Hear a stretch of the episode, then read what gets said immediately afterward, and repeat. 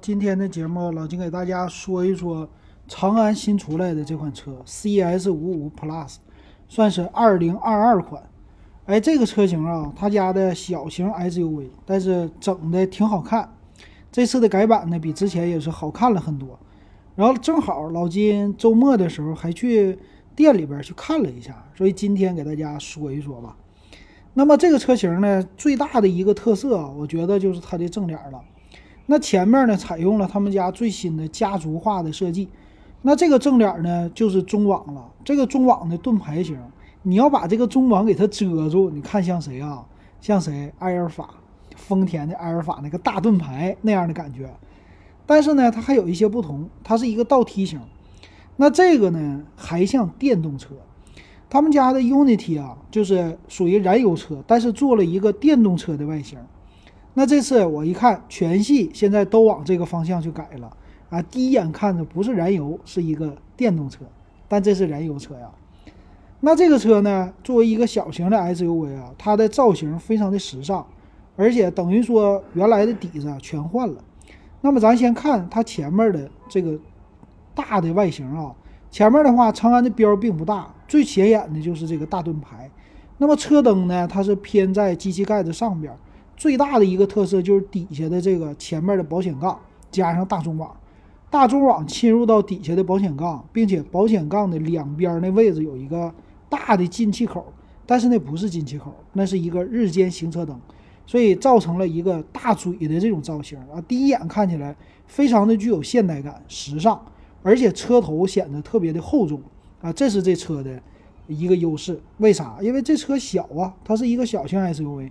但是给你看起来，哇，这东西好大呀！这个车啊，这是第一个既视感。然后从侧面来说呢，这个车型就比较的，呃，圆润一些了啊，就是没有那些棱棱角。那么作为一个 SUV 车型，现在比如哈佛家的大狗系列呀，或者是长城的坦克的三百呀，这些系列走的路线都是那种大 G 风啊，就平直的一个线条。但是呢，这 CS 五五 Plus 还是那种家用风。也就是非常的圆润啊，就家里边男的女的开都行，它没有那种特别硬朗的感觉，并且注意就侧旁边的这个轮眉的位置，它也是熏黑的处理啊，做的特别的小啊，也就是不是那么特别的大，显着车的轮眉啊不是那么大，所以整个车增加了它的视觉上呢，它非常的高啊这样的感觉。那旁边的轮眉要是换成马自达的 CX 杠四。它的轮眉特别大，侵入到上边的机器盖子的话，给你的感觉它的车型就特别的低趴，这是这车型的特色啊。那还行，这个侧面我觉得还行，挺好看的。然后再说尾部，那这个车身的尾部就有意思了。尾部让我第一眼看出来像雷克萨斯了，但有的人就说，那长安其实从最开始的时候就像雷克萨斯，他家做了很多这些造型的借鉴啊，我觉得也是。那么它的尾灯呢？它中间这个好玩，中间在这个底下保险杠的位置有一个中置的刹车灯，这个还有上边，上边的话是在尾翼的部分啊，也就是咱们后备箱盖上面的尾翼中间，这里有两个小的一个灯，这两个相呼应出来了运动感。那么别的地方的尾灯呢就一般了，它没有贯穿式的，哎，现在这么流行贯穿式，他家没有。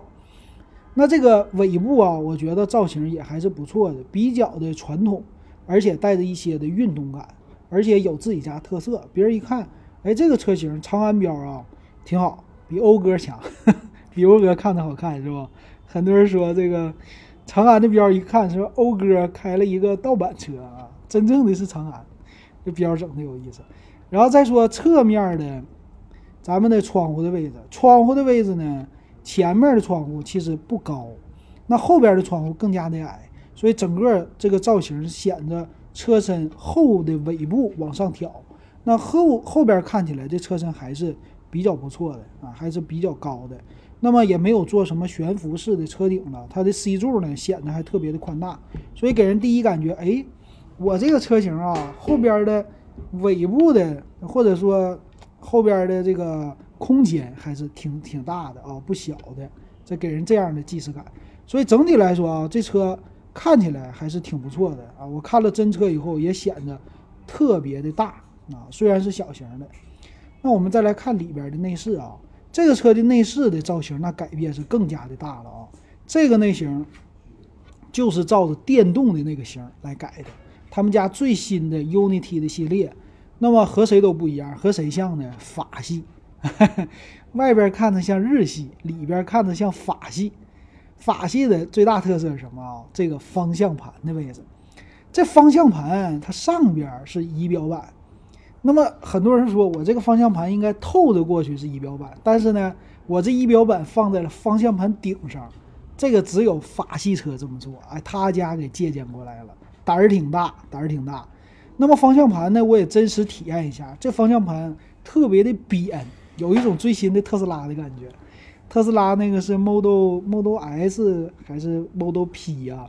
有一个最新的 P 系列，不是把方向盘变成的扁的了吗？哎，他家就是这样的造型，所以一进去，年轻人一看，哇，这玩意儿时尚啊！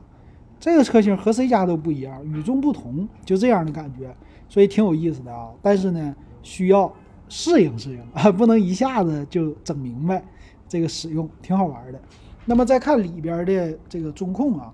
中控的位置呢，它就是传统的了，算是一个有侧边的中控，长条的这么一个。但是好玩的地方呢，我是喜欢它的出风口，它这个出风口的造型啊，是也是一条横着的直线，而且从左到右这出出风口都是横着的。然后中间中控的位置，空调啊这些的，它竟然是一个按钮式的。哎，这些的这个造型都是现在非常时尚的一些流行元素，它给搭配在一起了。而且最好玩的是中间的这个中控延伸出来到扶手箱挡把的这位置，它做了一个镂空的处理，有两个水杯的架。那这个看起来什么样啊？就是我也做了他家逸动的 Plus，嗯，很有那种中型轿车的感觉。那中型轿车和低端的紧凑型唯一的最大的区别是什么？你的手啊。很方便的，可以扶在这个挡把的位置，手不用放下去，啊，这是我坐很多中型车的一个感觉，啊，所以它这个也是为什么做镂空呢？就是你的手放在这个挡把的时候扶起来特别的舒服，但是底下的空间我还不给你浪费，我可以给你放东西，挺好。那头部的空间呢？我进去了啊，挺不错的啊，这个头部空间最起码坐着比他家逸动 Plus 坐着舒服。啊，这逸动 Plus 你坐进去啊，脑袋稍微还是有点顶的慌，但是这个车进去就舒服一些啊。那么的座椅呢，也是算是年轻人比较喜欢的一体式的运动式的一个座椅啊。那再来看这个门板的位置，门板方面呢，当然高配车型好一点，但低配车型呢一般啊，那就是没有什么桃木啊这些的装修，但是摸上去也是比较软的。整个的这些的包裹呀，不是皮质，但是是那种搪塑的包裹，摸上去该软的地方都是软的。那么硬的地方在哪里呢？都在底部。那它的中控台呀，它的位置也是比较的平，所以到时候中控台上可以放很多的东西，感觉呢摆很多年轻人最喜欢的小摆件啊、小玩偶啊，可以在上面放一排、两排，甚至一堆，啊，放点什么。杯子是不行的了，但是能摆挺多的东西，我感觉这个是有利用的空间的。那么咱们再说这个后排啊，后排的话呢，我也坐进去体验了一下。后排的座椅呢，先说前排的座椅吧，前排的座椅这个椅垫儿还是比较长的，坐着会比较舒服一些。那后排呢，相对来说就没那么舒服了。呃，座椅看着很好，看着是显得非常的凹进去啊，很舒服，但是实际的体验呢，还是有点偏硬。并且呢，它不是三个一体式的座椅啊，两个座椅更加的舒服。中间这里呢有一个中央扶手，那中央扶手放下来，它是一个悬空式的，呃，就是手放在那儿比较的舒服。但是中间这位置你要坐人那就不舒服了，尤其是成人，坐一个小孩还可以的。所以这个车型呢，论空间来说，我觉得乘坐空间还是很 OK 的，没什么太大的问题啊，就是。呃，家用家用是够了。那么顶上呢，它有一个大的全景的天窗。好，那这个车型其实无论是从外观来说，但是里边来说，其实应该就是针对于年轻人的设计。呃，整个的外形非常的新，也照着家用的去做，你也能买得起一个小型的，而且呢，停车呀什么的还比较的好。啊，里边呢也比较的运动啊，就年轻人九零后吧，你买这车第一感觉你会觉得，哎呀，挺时尚，挺值。但是咱们来看它的里边的参数啊，这个参数就大说特说了啊，参数特别好玩。那它这个叫二零二二款啊，CS 五五 Plus 叫第二代一点五 T 的车型，全系标配一点五 T 啊。那么低的还有一个二零二一款，那这两个就可以做一个对比了。那咱先来看这个车型，它的长宽高，它由于是小型的 SUV，所以车长呢比较短，四米五，但是呢比 CS 五 Plus 第二代比第一代它稍微的长了十五毫米，也就是一点五厘米，其实没长太多。车宽呢一八六五，也有那么一点点加大，加大了五毫米，没啥意思。车高呢一米六八，还有点点降低。那么轴距呢二六五六啊，第一代的 CS 五五 Plus 是二六五零。其实这个轴距来说呀，它已经赶上什么帝豪了，或者说长安逸动了，紧凑级的轿车了。所以 SUV 呢，它还是相对来说它的轴距还是比较的大的啊，坐起来还是 OK 的。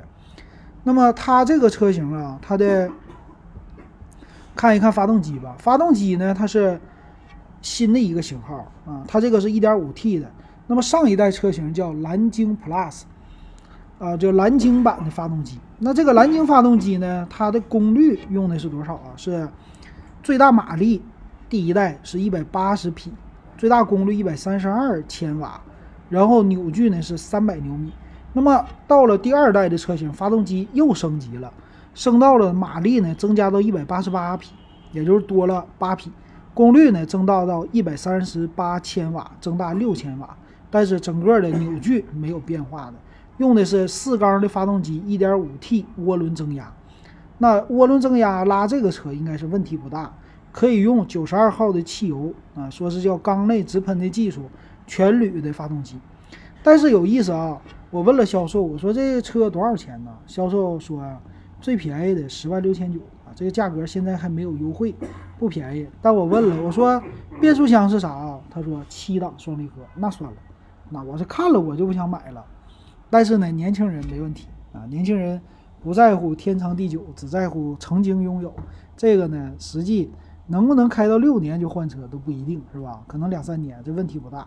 那么用的是湿式的七档双离合。那前面呢是前置前驱啊，前面是麦弗逊独立悬挂，后边是多连杆独立悬挂，所以乘坐的舒适性可能会好一些。全系都是电动的助力，承载式的车身，前后都是盘式的刹车。那轮胎呢尺寸也是一样的，是二二五五五十九寸，所以胎显得特别的大。车身呢实际的体验也是比较的高的啊，还不错的啊。那有人说离地的间隙是多少啊？老金，我找一找啊。这个离地间隙这个指标对很多人来说还比较重要。那么，嗯，官方没有没有数据啊，这就有意思了啊。那满载的质量呢？它是整备质量一点四六吨啊，这个质量还是比较的重的啊，比这个轿车是重一些的。然后再来看其他方面，它的安全性的配置，主动安全。低配车型是 ABS、EBD、ESP 车身稳定，呃，到了中配和高配呢，就开始有 L 二级的一个驾驶了，而且呢，中配也有主动刹车。那安全气囊方面啊，全系都是主副驾驶前排侧气囊和前排的啊和侧气帘儿，呃，在这个里边你也能看到 B 柱的位置是有侧的气囊的，这个就比较好。但是呢，老一点的啊，第一代车型它就有一些减配，因为第一代车型呢它是有手动版，现在第二代呢还没有手动版，所以售价也高了，相应的配置啊，这个被动安全就高一些了，那好一些啊。再有全系标配胎压监测，那么驻车方面呢，就是雷达呀，雷达是后置的雷达，呃，倒车影像，低配的是有叫车侧盲区影像。中高配用的是三百六十度啊，基基本上咱国内的车做这些高级的配置，那就是没有问题的了啊，该有的电子设备都有。那全系支持定速巡航，中高配是有自适应巡航，高配是有 L 二级的叫全速自适应巡航。全系呢是自动驻车、上坡辅助、陡坡缓降，还有发动机启停全都带啊。这个带的确实多。那么还有就是天窗，最低配的车型是一个单的天窗，然后中高配用的是一个大天窗，呃，标配了车顶的行李架，铝合金的轮毂，方向盘是皮质的，我试了一下，它支持上下加前后四项调节，所以你能找到一个比较舒服的坐姿。方向盘呢是多功能带多功能的，前面的行车电脑啊全系标配叫全液晶的十寸屏，这个也确实它的位置是挺有意思的。那么高配的车型啊，它带的是电动的后尾门，中低配没有，呃，全系带发动机电子防盗、智能的遥控钥匙，还有无钥匙进入，呃，无钥匙启动，再带远程的启动。但是无钥匙进入呢，只有主驾驶，连副驾都没有啊。中高配还内置了行车记录仪，最有意思的是，呃，高配是带手机的无线充电，因为它在中控的位置这儿有一个放无线充电、放手机的手板儿啊，你可以把手机放在那儿，挺好。那么座椅呢，它是二加三的座椅啊，然后运动风格座椅，仿皮的。那么主驾驶呢，全系都带电动啊，最顶配的是副驾驶带电动。那再有就是都带头枕呐，这没啥说的了。还有什么呀？还有加热，加热的话呢是前排座椅中高配都有加热，通风的没有啊？那这挺好，适合北方的天气啊。后排支持四六的比例放倒，中间的中控低配十点二五英寸，高配是十二点三英寸啊，比较的大啊，这屏幕。各样的 OTA 升级车联网都支持。然后前排是一个 USB 接口，后排是两个。那么音响呢有意思了，低配车型是，呃，普通的四个喇叭音响，中配、高配用的是先锋音响，六个喇叭。啊，这个很多年轻人一看这个又走不动道了吧？是不是？全系标配 LED 的大灯。呃，剩下的就是电动车窗了，全系都有，而且车窗一键升降也是全系全车都有一键升降，带防夹手的功能。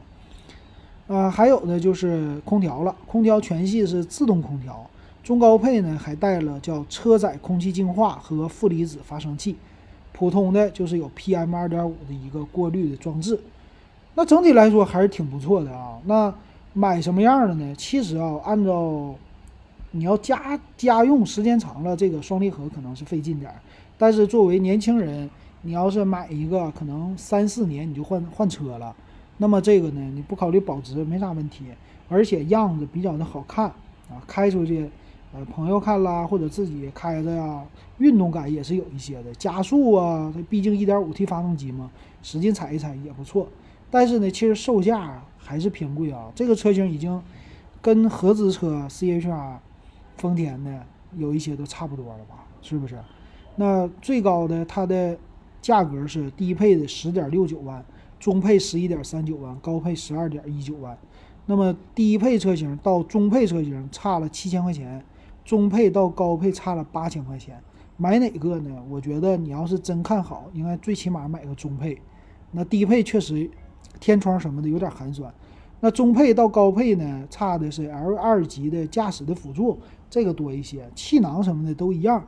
那么中配呢，全到手下来也是我看啊，十二万多，十三万多了，十三万多，你要再高点，接近十四了。所以这个售价呢，还是作为一个它算是紧凑级的 SUV 啊，还是小型 SUV 啊？我觉得都有点是贵了吧。但是没办法。人家的设计好啊，就像 CS 五五 Plus 似的，刚出来呀。那这个车型要是我买啊，有同样的价格，家用的话，上博越或者买哈佛的 H 六的叫叫国潮还是叫什么潮啊？买那个是不是都比这空间大？但是外形不一样，还是仁者见仁，智者见智了。不知道大家喜不喜欢啊？行，今天的节目这最不懂车的车评人老金，咱就给大家说到这儿，感谢大家收听还有收看。